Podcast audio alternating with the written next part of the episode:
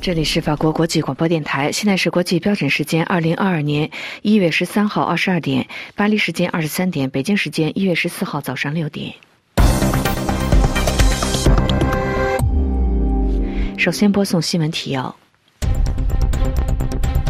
人权观察指责北京利用冬奥洗白人权劣迹，呼吁各国加入抵制。联合国秘书长证实出席开幕式。反兴奋剂组织呼吁运动员别吃中国肉。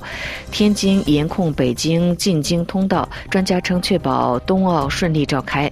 彭博社称中国新冠疫情导致全国供应链陷入空前困境。英国军情处警告一名中共代理人渗透英国议会。德国大众关闭在天津两。工厂，美国威胁，如果俄罗斯侵略乌克兰，将严厉回应。法国上万教师罢工，不满防疫不足。欧盟封杀韩国造船业合并案。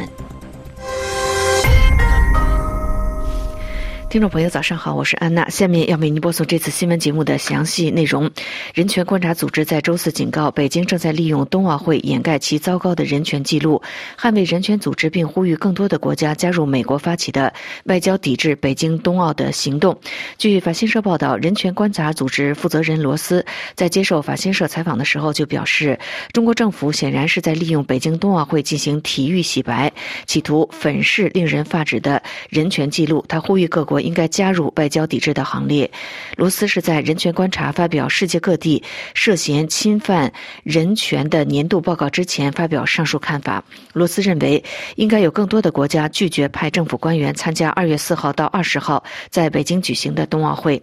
美国、澳大利亚、加拿大和英国都已经宣布，由于新疆正在进行的反人类种族灭绝行径以及其他的侵犯人权行为，这些国家将不会派官员代表。参加冬奥会，罗斯认为各国不应该假装一切都好，至少国际社会应该加入对北京冬奥会的外交抵制。另据报道，联合国秘书长古特雷斯在周四表示，他将出席下个月在北京冬奥会举行的开幕式，传递冬奥应作为世界和平工具的讯息。另外，德国反兴奋剂机构稍早之前发出了警告，呼吁前往北京参加奥运的选手避免食用中国肉，以免违反兴奋剂规定。现在，连世界反兴奋剂组织也发出了警告，表示包括中国在内的少数国家肉类受到瘦肉精污染已经是众所周知。运动员在中国等国参赛的时候吃肉要格外的小心。中国天津市爆发奥密克戎本土疫情之后，因官方严控进北京的通道、铁路和公路都大面积取消。官方的专家说，希望能够严控，确保病毒被消灭在天津，确保北京的冬奥会顺利召开。由于天津爆发疫情，德国大众关闭了两间在华的工厂。天津八号爆发变异株奥密克戎本土疫情，迄今已经传播到河南安阳和。辽宁的大连市，这波疫情是否会传入相邻的北京，进而冲击北京冬奥，引发国际的关注。据中央社综合中国媒体报道说，天津市周四下午召开疫情防控发布会，疫情累计报告本土确诊病例一百二十六例，本土无症状感染者是二十二例。天津迄今已经对全市一千四百万人进行了两轮筛查，但是仍没有找出感染源。官方坦诚。防范的难度确实不小。为了阻断疫情扩散，天津严格控制进京的通道，公路设置了两百七十九个检查点，严格筛查离京人员；而铁路客运也开始严格的盘查。据报道，北京冬奥开幕在即，天津市部分的车站和进京列车采取停运等措施，进京的班机和包车全部暂停，包括各个渠道都做到严防死守。而天津的专家。家表示希望天津能够严格控制，确保病毒被消灭在天津，确保北京的冬奥会能够顺利召开。另据路透社的消息，德国大众汽车中国公司在周四表示，由于疫情爆发，已经关闭了在中国一汽与天津合资的一间工厂和一间零售件厂。美国在周四威胁，如果俄罗斯侵略乌克兰，将会强硬回击。英国的军情处。在周四发出警告，一名中共代理人秘密渗透到英国议会。请听安德烈介绍。对中共政权持有尖锐批评立场的英国保守党议员、曾担任保守党前任党魁的邓肯·史密斯爵士，在英国国会下议院表示，军情五处已通知他中共代理人的相关信息。史密斯在国会提醒议员，一名中国政府情报人员在国会积极行动。下议院议长林赛·霍伊尔的办公室证实了上述信息。霍伊尔已通过电子邮件将上述警告发送给每一位议员。英国内政大臣普利提·帕特尔发推表示：“我知道很多人会非常担心，有一个中共的代表在议会从事政治干预，把议员当作目标。然而，他强调英国情报机构的识破能力，显示英国强大而结构牢靠的针对外国干涉力量的能力。”英国媒体援引的英国军情五处发出的警告指出，一位名叫李珍居的女士受中共统战部征召，专门从事政治干预活动。法新社援引同一来源消息称，李珍居充当了促进者的角色，向政党、议员、议会候选人和向往在英国担任政治职务的人提供捐款。资金来自在中国或香港的非英国人。据指出，李珍居还被指向前工党领袖巴里加德纳以及向工党提供数目不详的英镑。他还被拍到2015年与英国前保守党领袖卡梅隆一道出席活动，以及与工党另一位领袖可尔宾出席另外一场活动。2019年，英国前首相特蕾莎梅还向李征居颁发了勋章，表彰其对改善英中关系做出的贡献。巴里加德纳在发出的一则文告中保证，他受到的所有礼物都已按规定实报。他强调，李珍居的儿子为他工作，直到周四辞职。史密斯议员对李珍居女士已被禁止进入英国国会，但尚未被拘捕表示担忧。他呼吁重新制定进入国会的一套规则。史密斯议员因揭露北京大规模镇压维吾尔人而被北京当局列入了制裁名单。星期四，丹麦情报机构也发布了类似报告，指出外国间谍在丹麦的活动大幅增加，威胁主要来自中国、俄罗斯、伊朗。间谍活动涉及偷窃技术及对北极岛屿的觊觎，甚至有暗杀的企图。据彭博社报道，中国新冠疫情导致全球供应链陷入空前的困境。请听王山发自旧金山报道。经济学家指出，中国的新冠疫情可能使全球经济即将陷入空前的供应链困境，而这种困境需花多年时间才能消解。彭博信息报道说，汇丰经济学家在本周警告，高传染力的奥密克戎新冠肺炎变种病毒已在亚洲地区蔓延，尤其是在中国，制造业将无可避免受到干扰。中国是全球最大贸易国，当地工厂的生产活动对疫情期间的全球供应链至关重要。中国最近几周爆发的疫情已导致中国港口宁波港附近的服装工厂停产，天然气停止运输。西安的计算机芯片生产也因封城受扰。本周河南又有另一座城市封城。爆发疫情的河南省和广东省都是电子产品的生产中心。彭博信息分析师表示，若当地确诊病例持续攀增，可能影响苹果手机 iPhone 和其他智慧手机的供应。中国严格的清零政策的矛盾之处在于。这种政策虽有助遏制疫情蔓延，但在政府限制人员移动之际，采取这种政策通常也会严重干扰商业和生产活动。法国上万教师罢工，不满防疫不足。请听安曼婷介绍。周四，在法国是备受关注的教职员工罢工日。根据法国内政部，在全法国周四有近七万八千名老师和国民教育部的其他员工走上街头示威游行，以抗议有关学校的防疫措施和规定过于频繁的变化。法国内政部说，在首都巴黎走上街头抗议的人有八千两百人。仍然根据法国内政部，周四在全法国共发生了一百三十六场示威抗议行动，这些行动引发了广泛的响应。某些家长协会也表示支持教职员工们的抗议行动。在首都巴黎，法国左翼政党的总统候选人们也参加了示威游行。法新社报道，对于在学校里执行的防疫规定的不断变化，老师和学校里的其他工作人员表示受够了。他们周四参加了大规模罢工和示威，要求政府做出回应。周四晚间，法国总理卡斯泰亲自接待了愤怒中的教师工会，国民教育部长布朗凯也参加了会议，但会议是由总理卡斯泰主导的。周四当天确诊新冠阳性的法国卫生部长维兰则通过视频方式参加了会议。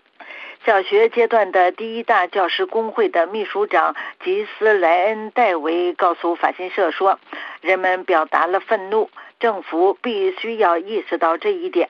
我们正处于崩溃的边缘。”根据法国国民教育部，周四在幼儿园和小学有近百分之三十八点五的老师罢工，而根据小学阶段的第一大老师工会。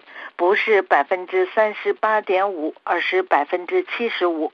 该工会称，周四的罢工抗议规模是历史性的动员。就初中和高中阶段，根据法国国民教育部，有百分之二十三点七的老师罢了工。而就初中和高中阶段的第一大工会来说，不是百分之二十三点七，而是百分之六十二。欧盟封杀韩国造船业大宇造船和现代重工的合并案，请听安东尼的介绍。欧洲联盟星期四封杀韩国造船业两个巨头大宇造船和现代重工的合并案，理由是担心这起交易会使液化天然气大型载运船的供应受到限制，进而对欧洲的能源安全构成威胁。中央社报道说，欧盟执委会表示。大宇造船海洋工程公司如果被对手现代重工控股并购，会为合并后的新公司创造优势地位，造成全球液化天然气载运船市场的竞争程度降低。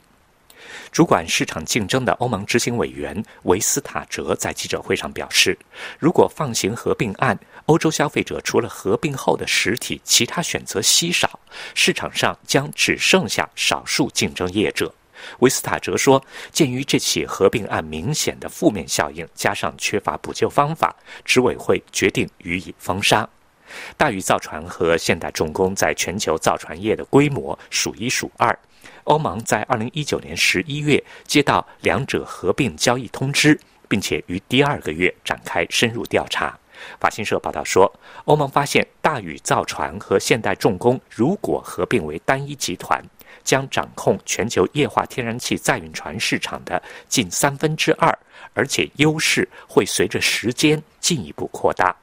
欧盟三年前也否决德国工程业巨头西门子和法商阿尔斯通合并彼此的火车制造业务，引发法国和德国两国的不高兴。两年前又阻止了印度的塔塔钢铁和德国钢铁业巨头蒂森克鲁伯合并。欧洲正在遭受能源价格大涨，同时正试图转移对俄罗斯天然气供应的依赖，寻求其他替代资源，包括液化天然气。欧洲安全与合作组织周四在维也纳举行紧急会议，以化解乌克兰危机。美国驻欧安组织大使表示，欧洲应该为俄罗斯紧张升级做好准备。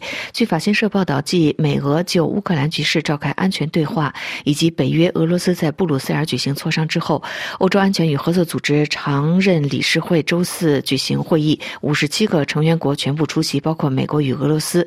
而俄罗斯在乌克兰边境附近集结大批兵力，战事危机不断。升高，莫斯科方面就目前与欧美谈判陷入的僵局表示，双方分歧很大，看不到未来几天与西方国家谈判的时效性。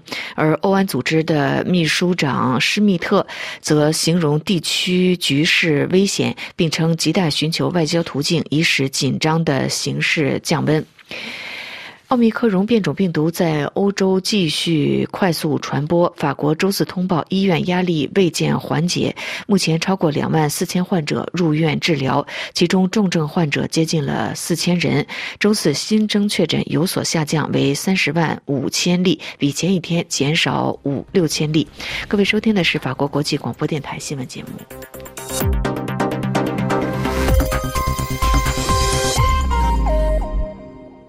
听众朋友，接下来请听由安德烈主持的要闻分析。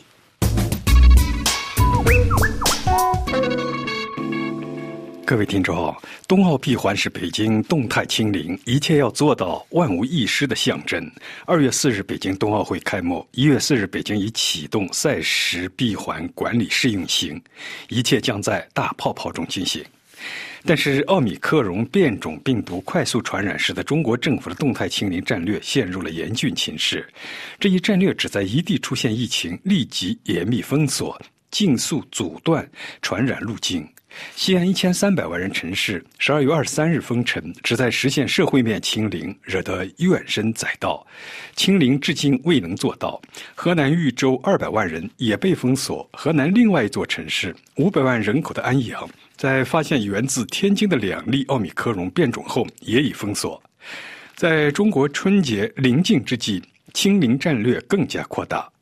就在这一清零形势严峻的时刻。奥密克戎新冠病毒蔓延到了天津，天津被视为北京最大门户城市，距离北京仅仅一百一十公里。根据官方数字，星期四出现四十一例确诊奥密克戎，星期三这一数字为三十三例，总共加起来一百多例。但官方已采取接近封城的断然措施，所有学校提前放假，推迟两会召开。周三起，全市一千四百万人举行第二次核酸检测。天津发现的奥密克戎目前已传至河南安阳市和辽宁省大连市。由于中国领导人习近平严厉的清零政策，虽然这些城市目前出现的变种病毒数量有限，但地方政府已如临大敌，做不到清零，为官员试问。西安已经罢免了一批低级官员，但市一级、省一级的尚未触动。这一清零举措让地方官员坐立不安，风声鹤唳。一出现确诊，如果是在小区，小区就会被封锁；如果是几座小区，城市就会被封锁。营肯极端，不可不作为。西安、安阳、豫州均是如此。天津目前的情况并不见得比西安严重，但考虑其所处的地位，北京门户，还要保卫北京冬奥顺利进行，要尽可能把奥密克戎阻挡在天津，情形就非常紧急且十分危险。周四宣布出现四十一例奥密克戎后，天津的官员十分紧张，显然他们采取的一系列准分层措施还没有接近清零。但是，天津的准分层也已造成了附加的不良效应。大众汽车在中国天津的两家分厂宣布，考虑到防疫形势严重，周一起工厂停产。封城、准分层、清零造成的社会性成本更是难以计数。星期三，大连发现两例源自天津的奥密克戎，市政府已宣布大规模检测，但表示形势整体可控。安阳的情形很不乐观，星期一宣布至少发现两例来自天津的奥密克戎变种，星期二这一数字增至六十五，星期三为四十三例。法新社报道说，中国目前已发现的奥密克戎变种新冠与许多其他国家相比，数字很低，绝对不成比例。但是，习近平当局要求执行动态清零，迫使地方当局草木皆兵、封区封城。西安已经出现孕妇因无核酸阴性证明被医院拒绝，造成胎儿流产；得了心脏病的老人无法及时抢救而过世的惨剧。在上海，十天以来输入型新冠病例超过十二月份总和，但目前尚不清楚这些病例中是否有奥密克戎。上海的防护措施极其严厉，被指软性封城。现在这一严厉的措施正在天津实施，但是天津能否堵死奥密克戎进入北京？而且考虑到变种的潜伏期和国外的经验，奥密克戎传染神速，一经发现，其实已经形成社区性传染。奥密克戎是否已经进入了北京，都值得怀疑。也就是说，如果现在北京还没有宣布发现奥密克戎，根据专家的看法，那也只是时间问题。北京当局预感问题严重，为此采取冬奥闭环的严重措施。法新社分析指出，这意味着这场全球体育盛会将在极其严厉的卫生限制条件下举行。为了预防感染风险，体育健将、记者、体育工作人员以及一般服务人员都必须封锁在严密无缝的大气泡中，至少直到冬奥结束。因此，北京实施的卫生措施将比去年东京夏奥会严厉得多。东京的规定是在经过在大泡泡中两周的禁足后，所有人可以自由的在日本旅行。这一次，如同北京冬奥组委会所宣布的闭环管理，大气泡中的各个赛场有同样封闭的交通工具运送和连接。在如此闭环运作的情况下，难保发生事故。北京市交管局发布提示，因北京冬奥会和冬残奥会所涉及的人员实行封闭管理，交通出行中将乘坐贴有闭环管理标志的专用车辆。一旦与这些车辆发生交通事故，市民应做到不与车辆和车内人员接触，等候专业人员到场处置。这将是世界上一场最大规模的封闭比赛，大气泡将成为北京动态清零、严防病毒侵袭的象征。大泡泡或许可以阻挡病毒侵袭，但是北京市能免于高速传染的奥米克戎变种病毒的侵袭吗？各位听众，以上您听到的是安德烈主持的要闻分析，感谢法布黑斯的技术合作，谢谢您的收听。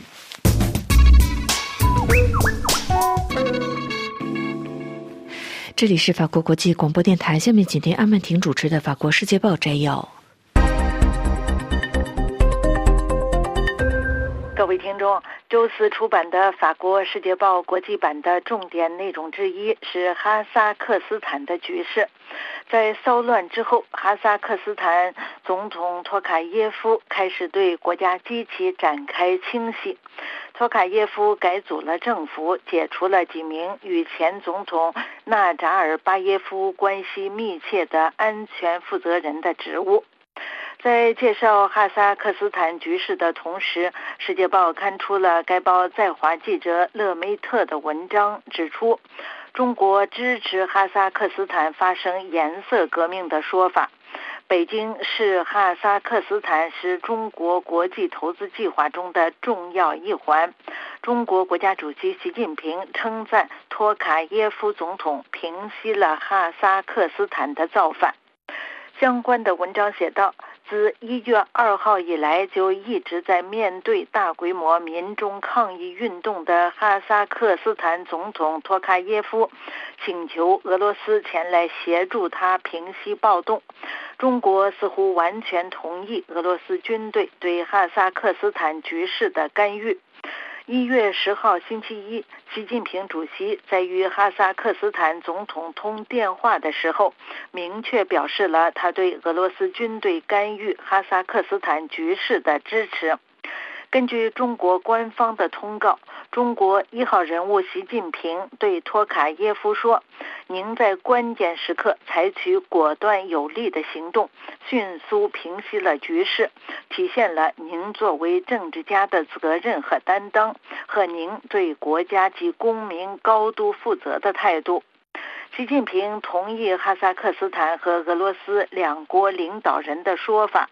习近平支持哈萨克斯坦抗议者正在煽动颜色革命，也就是说，哈萨克斯坦的抗议者们受到了西方的操纵。对于习近平来说，中国坚决反对一切破坏哈萨克斯坦稳定的势力。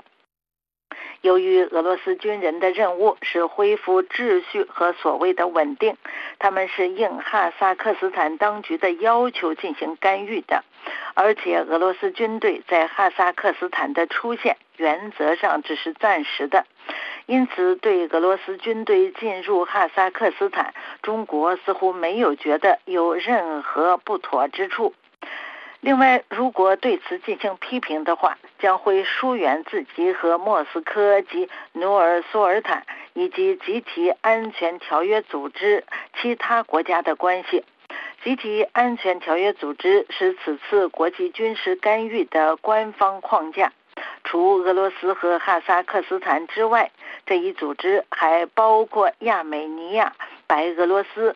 吉尔吉斯斯坦和塔吉克斯坦这几个国家，据中国环球时报的报道，周一，中国外交部长王毅与俄罗斯外长拉夫罗夫通了电话。王毅告诉拉夫罗夫说，中国支持集体安全条约组织对暴力恐怖势力的打击和干预。为什么北京当局如此支持呢？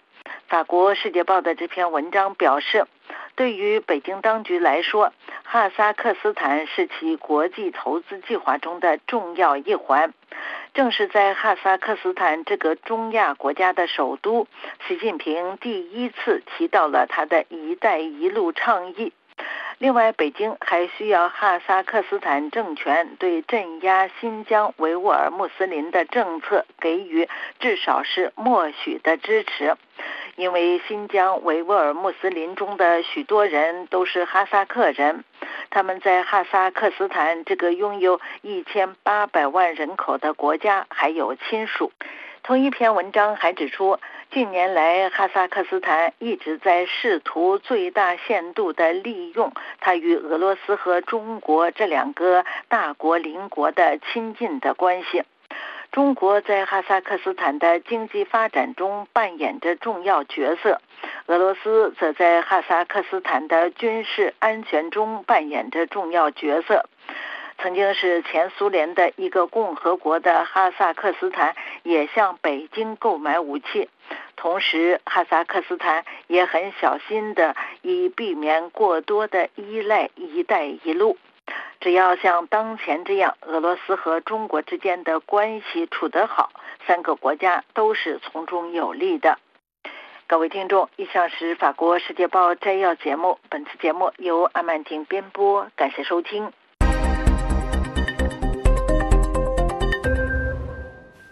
这里是法国国际广播电台，接下来请听微言微语。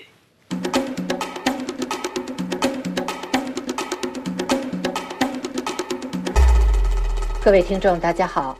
西非国家经济共同体于本月九号宣布对马里军政权实施制裁，制裁措施包括冻结马里资产、削减财政援助、关闭会员国与马里之间的边境、暂停与巴马科的贸易往来，但医疗、石油和电力等基础供应除外。冻结马里在西共体成员国所有央行的资产，冻结马里政府和国有企业的资产。这一系列空前严厉的制裁措施，是在马里军政权拒绝按预期于下月底举行大选，然后向民选政府交权，完成马里民主过渡的大背景下实施的。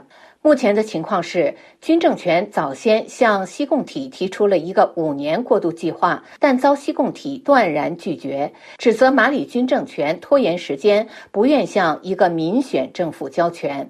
马里军政府首脑戈伊塔上校于十号发表电视讲话，谴责西共体制裁是非法和不人道的，但同时呼吁国民保持冷静和韧性，保持开放的姿态。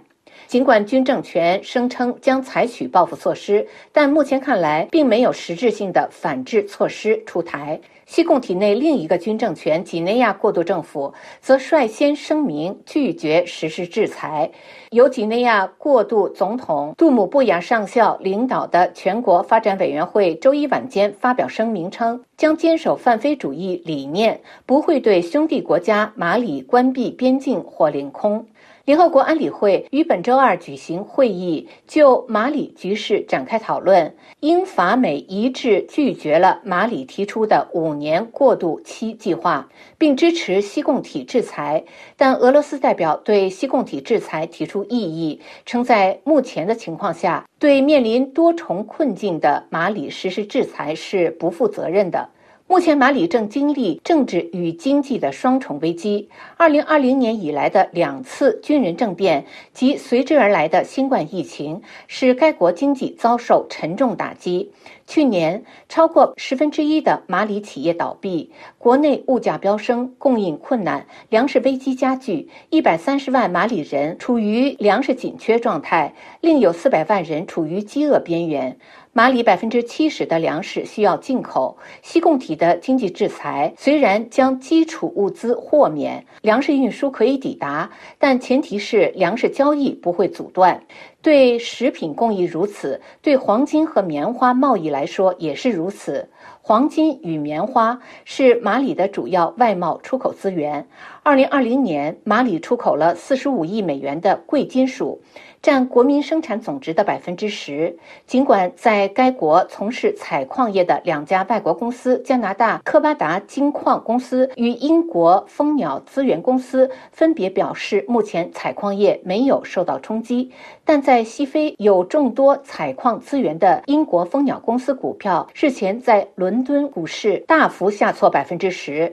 该公司发言人表示，如果西贡体制裁长期延续，对黄金贸易的负面影响是显而易见的。他希望马里军政权迅速组织权力过渡。马里政治经济和社会分析中心的经济学家兼研究员西索科在接受法国国际广播电台采访时，对西共体经济制裁深表担忧。他说：“制裁将扼杀马里经济。”一两个月后，政府很可能无法支付公务员薪金。西贡体央行不会再向马里经济注入资金，政府将不得不依靠二级银行的存款来运作。制裁将使马里经济难以为继。马里百分之六十的对外贸易是与邻国进行的，关闭一个严重依赖邻国的国家边境，惩罚的是该国国民。更不用说许多马里家庭完全依靠侨民汇款维持生计。世界银行每年向马里提供的援助占该国国家预算的四分之一。切断马里与外界的金融通道，将对该国造成致命打击。对未来的经济的不确定性已经在巴马科显现。周一，巴马科多家银行出现了提现的长龙，民众开始囤积物资以备不测。西贡体制裁包括关闭与马里的空中和陆地边境，并对该国实施禁运。然而，马里是个内陆国，进出口完全仰仗邻国的出海口。每天数百辆卡车穿越一千三百公里的达卡尔巴马科走廊，抵达塞内加尔的达卡尔港。塞内加尔的百分之二十一的出口产品流向马里，马里百分之八十的货运经过达卡尔港，是达卡尔港的主要客户。向马里关闭港口将对塞内加尔经济造成伤害。另一个受影响的西贡体成员国是科特迪瓦。科特迪瓦的阿比让港也是马里的海上入境点，从这里登陆西非的欧洲汽车和制成品将无法再进入马里。经济学家贝朗吉恩科向法广表示，近一百万马里人生活在科特迪瓦，许多人向马里汇款。侨民为当地的经济发展提供了可观的资金，因此西贡体对马里的金融制裁将剥夺马里外侨对马里经济的输血。恩科同时表示，制裁还将使走私贩运活动卷土重来。在宏观经济层面，它可能会产生贸易转移效应，使西贡体之外的国家受益，尤其是阿尔及利亚和毛里塔尼亚等国家。马里的另一个出海口是毛里塔尼亚的努瓦科肖特港，马里的树胶就从这个港口发往阿拉伯国家。马里与毛里塔尼亚经贸关系密切，毛里塔尼亚总统加斯瓦尼日前与西贡体马里危机调解人乔纳森通电话，探讨了马里危机，预计毛里塔尼亚不会对马里灾难袖手旁观。以上是今天的聚焦非洲，我是桑宇。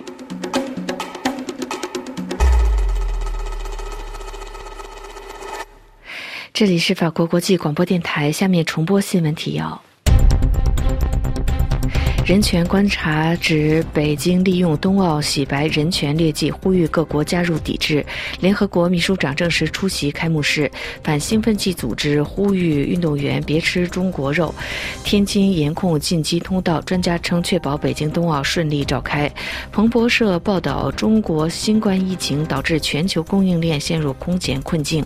英国军情处警告一名中共代理人渗透英国议会。德国大众关。闭在天津两间工厂，美国威胁，如果俄罗斯侵略乌克兰，将严厉回应。美国、法国上万教师罢工，不满防疫不足。欧盟封杀韩国造船业合并案。听众朋友，接下来的专题节目，首先是安东尼主持的《今日经济》，还有珍妮特的《中华世界》和杨梅主持的《法国风光》，欢迎收听。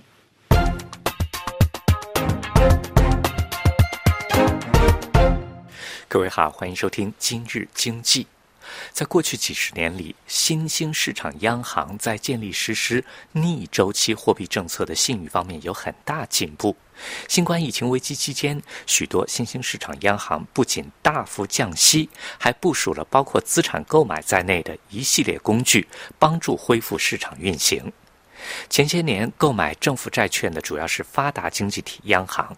然而，南非、波兰和泰国等国的央行第一次通过大规模资产购买来对抗市场失灵，这开创了新的局面。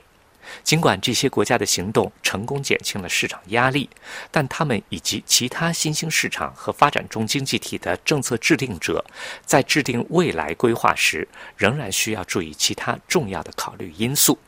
其中最主要的问题是，资产购买应该被看作是一种应对新冠危机的特殊措施，还是一种更常态化的政策工具？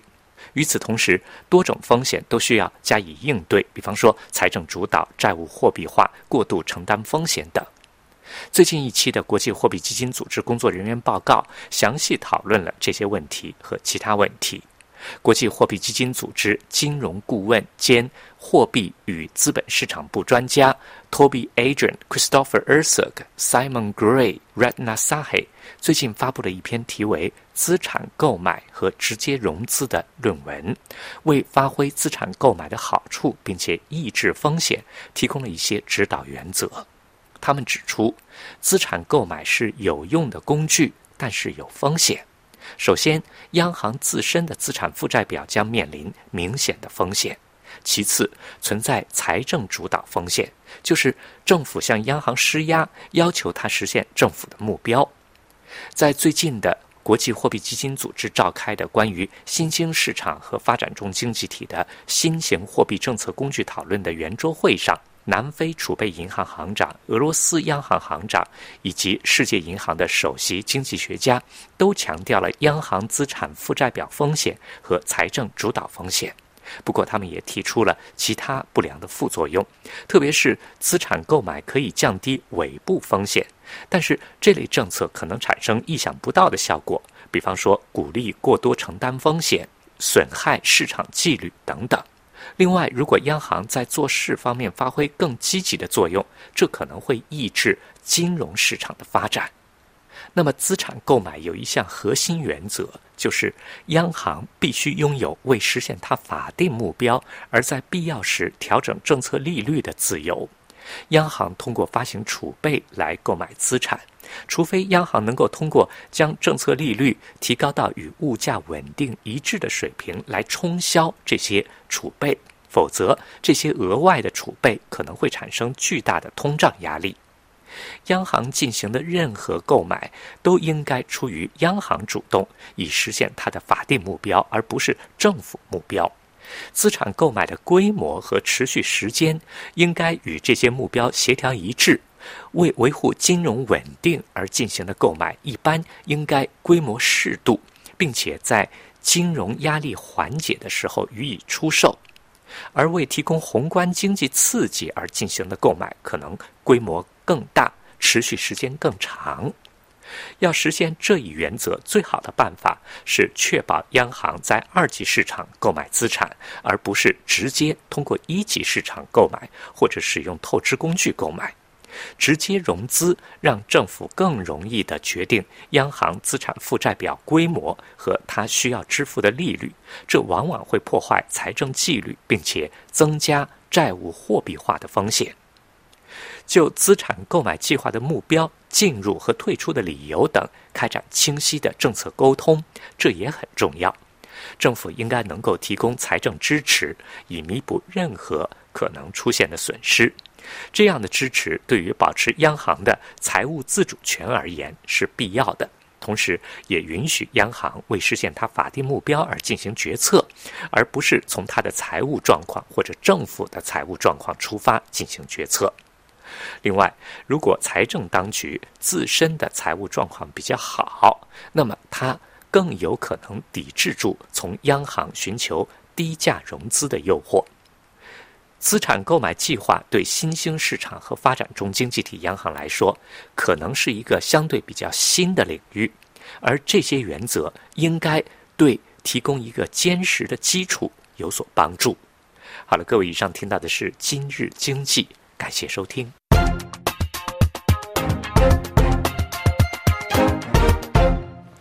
这里是法国国际广播电台，听众朋友，明天专题节目时间要为您安排播出《今日经济》，欢迎收听。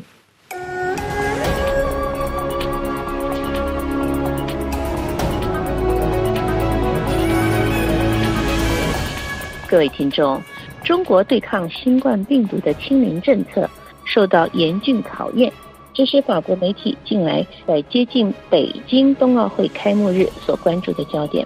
本次中华世界法广为大家介绍相关的讨论。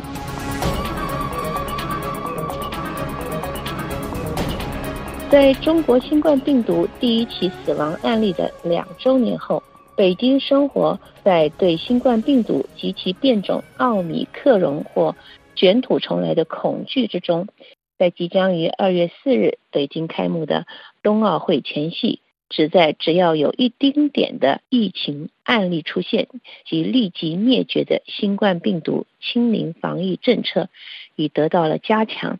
这是法国《回声报》指出的。中国第一名武汉的新冠病毒死者就发生在两年前，二零二零年的一月十一日，中国宣布武汉出现首例神秘的肺炎死亡病例。这名死者的名字从未被公开。中国卫生官员只是表示，这是一名六十一岁的男子，经常光顾华南新鲜农产品市场。而曾经记忆犹新的萨斯疫情鬼魅般缠绕台湾，当下早已经采取了预防措施。台湾加强了机场的消毒和旅客的检查，但中国却希望让人放心的宣布。自二零二零年一月三日以来，没有发现新的病例。拥有一千一百万居民大多数的武汉市卫生和健康委保证说，迄今为止尚未诊断出医务人员之间的感染，也没有确立任何人传人的明确证据的说法。发生第一起新冠死亡病例的两年后。全球至今至少有五百五十万人因新冠病毒大流行而丧生。尽管医药界以前所未有的速度研制出疫苗，但地球上的这种冠状病毒及其变种仍未结束。害怕病毒的卷土重来，与中国其他的地方一样，武汉的疫情从二零二零年春季开始基本得到控制。官方公布的死亡人数仍为四千六百三十六人，但对于中国官方来说，这是需要谨慎提到的话题。自武汉封城结束以来，这个世界上人口最多的国家只报告了新增两起新冠死亡案例。但是，中国生活在对瘟疫病毒卷土重来的恐惧中，并担心反过来又受到闪电般。蔓延的变种病毒奥密克戎毁灭性扩散的影响。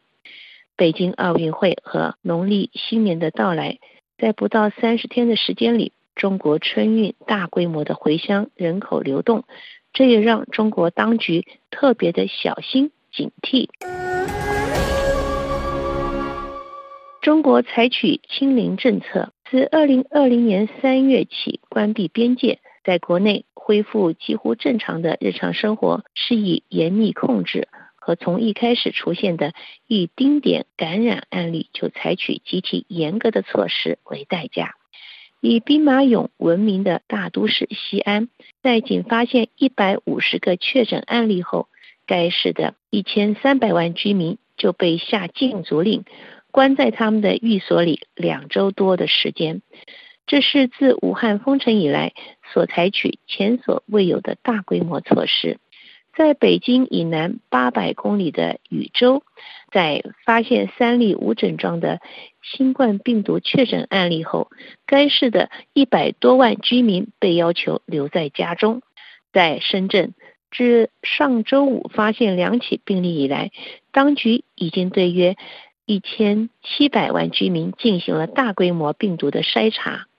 在距北京不远的天津，自周日以来，已经对一千四百万居民展开大规模的新冠检测。此前有二十人检测呈阳性，其中至少有两人感染了奥米克戎变种。自春季以来，中国经常出现零星确诊案例的反弹，给清零政策带来严重的考验。西安市被封锁，迄今为止，这种顽固的消除一丁点的新冠案例的决心，让中国当局在健康方面取得了成功，但也带来了经济和社会成本的代价。也就是在西安，一名怀胎八个月的孕妇。因为没有取得四十八小时内的新冠检测，被禁止进入医院，结果在一家医院门口流产了。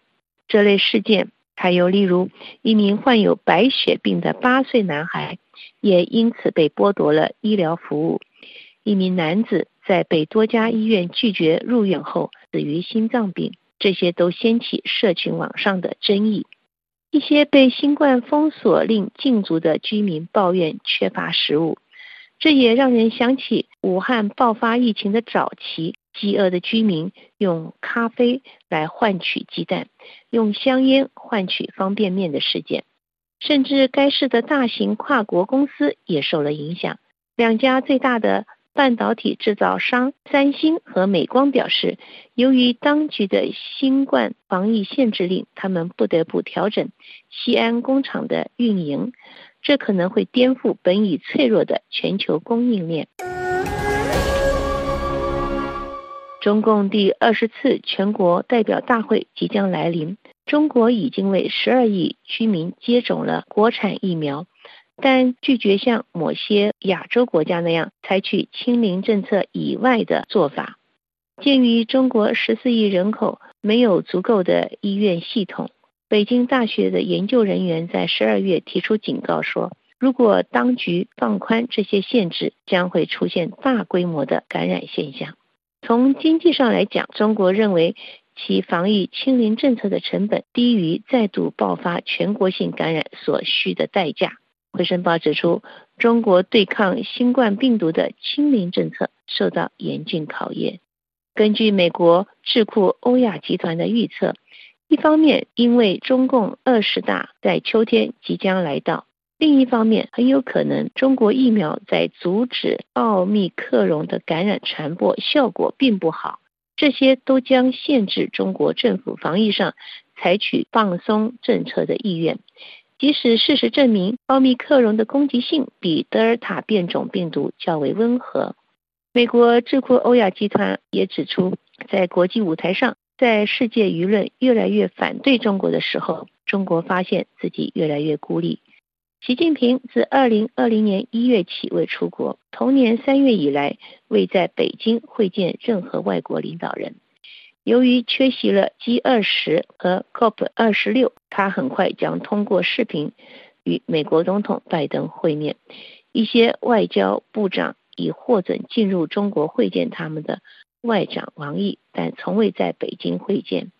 清零政策给中国带来防疫上的效果，但重压其经济，在国际舞台也被孤立。不过，习近平把防疫战争视为个人胜利。绝不允许在冬奥会前及二零二二中国党代表大会前疫情再度爆发，必须抓紧严控。距离冬奥会不到三十天，现在奥密克戎一说来到了中国大门口了，中国必须与时间赛跑。不过，中国政府本身似乎根本无视清零政策宽松的想法。有人质疑中国的清零政策是否合理，是否可持续。根据中新社周一的社论文章给予的答案是肯定的。文章表示，因为中国两年来的经验表明，坚决科学的抗击病毒才是保护人民健康和生命的正确方式。中国拥有十四亿人口，最后一次死于该病毒的是在去年一月。这是《回声报》引述中新社的报道。现在的问题是，奥密克戎变种的潜伏期较短。而且具有突破性的感染能力，虽然病重率较低，但这也将挑战中国政府是否在不采取更频繁和更积极的封锁政策下，仍能保持新冠病毒低感染率的能力。奥密克戎变种会让中国改变游戏规则吗？美国智库欧亚集团表示，在政治敏感的一年里，与奥密克戎变种的战斗将挑战北京优先保持政情稳定的必要性。中国当局对感染病例和住院人数有任何增加的政治容忍度是很低弱的。因为他们将新冠封城令行动成功的光环黄袍是加在中共政权上，套在中国主席习近平的身上。万一失败了，这对于今年秋天的二十次中共党代表大会之前的习近平来说，这将会是特别的尴尬。各位听众，以上中华世界为您介绍，法国媒体关注中国对抗新冠病毒清零政策受到严峻考验。本节目由珍妮特为您主持的，感谢我们的法国同事苏丽亚的技术合作，同时更感谢您忠实的收听，我们下次节目再会。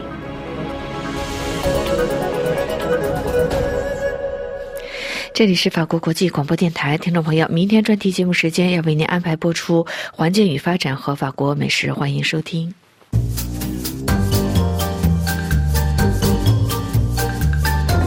纽约时报》每年都在新的一年的年初公布世界上数十个最适合负责任旅游项目的地区名单，为那些热衷于旅游、期待了解异国文化。但又不希望污染地球环境、增加碳排放的民众提供理想的去处。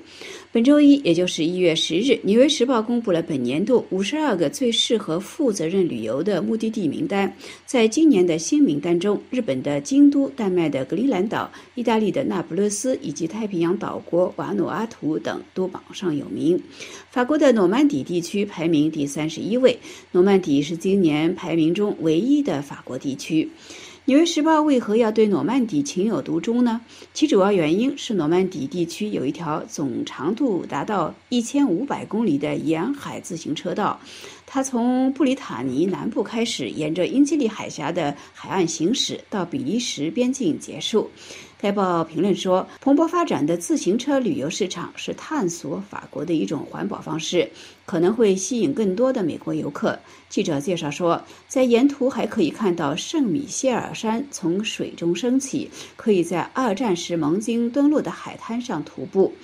另外，塞纳河边的自行车路线也吸引了《纽约时报》的注意。记者惊叹道：“他从巴黎圣母院开始，沿着塞纳河一直到海边，穿过阳光普照的乡村，一路骑行，不仅可以领略沿岸的风光，还可以享受当地的美食，更可以近距离地接触当地的居民，了解当地的风土人情。”对了，这就是负责任旅游的焦点核心。负责任旅游也被称为是道德旅游，它是一种尊重当地发展、环境保护与当地人会面的旅游方式。负责任旅游是一种与传统的熙熙攘攘、浩浩荡荡、类似欧洲十日游式的大众旅游截然不同的旅游方式。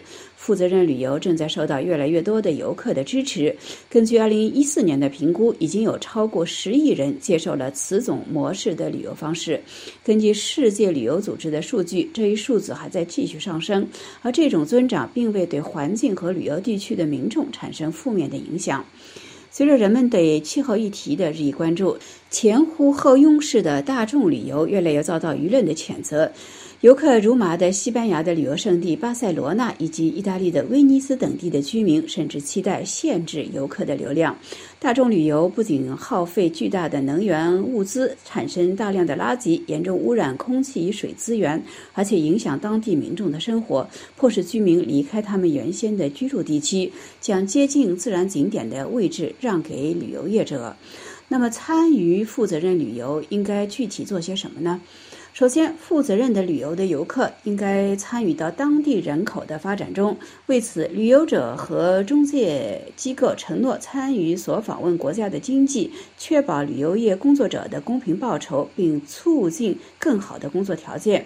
其次，就是极可能的保持自然的原生态，尽可能的减少旅游对环境的影响，在当地选择自行车或者徒步旅行作为移动模式。当今西方年轻人中，背包骑车行或者拉着小推车旅行的人数越来越多。不过，这种方式对年过六十岁的人来说，或许并不适合。最后，负责任旅游的另一大特点就是要与当地居民交流，这是它与大众旅游的一大区别。参与大众旅游的游客往往与当地居民隔绝。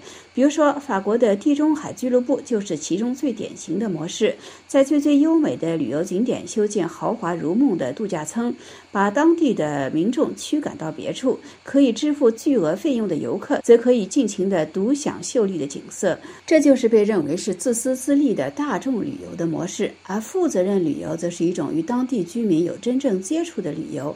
它的前提条件就是参与者必须对参观地区的地方文化感兴趣，接受。在旅游中忘记平时的自我，而成为当地的一员，这就意味着必须在当地停留相当长的一段时间。在出游之前，就对目的地有一定的了解。出游时间长，但不经常旅游，并且不要求与所访问国的国家不相称的舒适程度。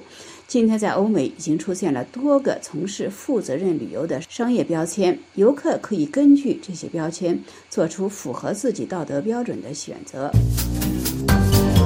听众朋友，今天的法国旅游介绍的是法国的诺曼底，被《纽约时报》列入为负责任旅游的目的地。本次节目是杨梅冰波，感谢各位的收听，我们下次节目再会。这里是法国国际广播电台，下面重播新闻提要。人权观察指责北京利用冬奥洗白人权劣迹，呼吁各国加入抵制。联合国秘书长证实出席开幕式。反兴奋剂组织呼吁运动员别吃中国肉。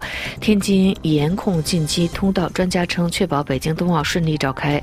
彭博社报道，中国新冠疫情导致全球供应链陷入空前困境。英国军情处警告一名中共代理人渗透英国议会。德国大众关闭在天津两间工厂。美国威胁，如果俄罗斯侵略乌克兰，将强硬回击。法国上万教师罢工，不满防疫不足。欧盟封杀韩国造船业合并案。听众朋友，法国国际广播电台的这次中文节目是由安娜为您主持，要感谢 Fabrice 的技术合作，也谢谢您的收听。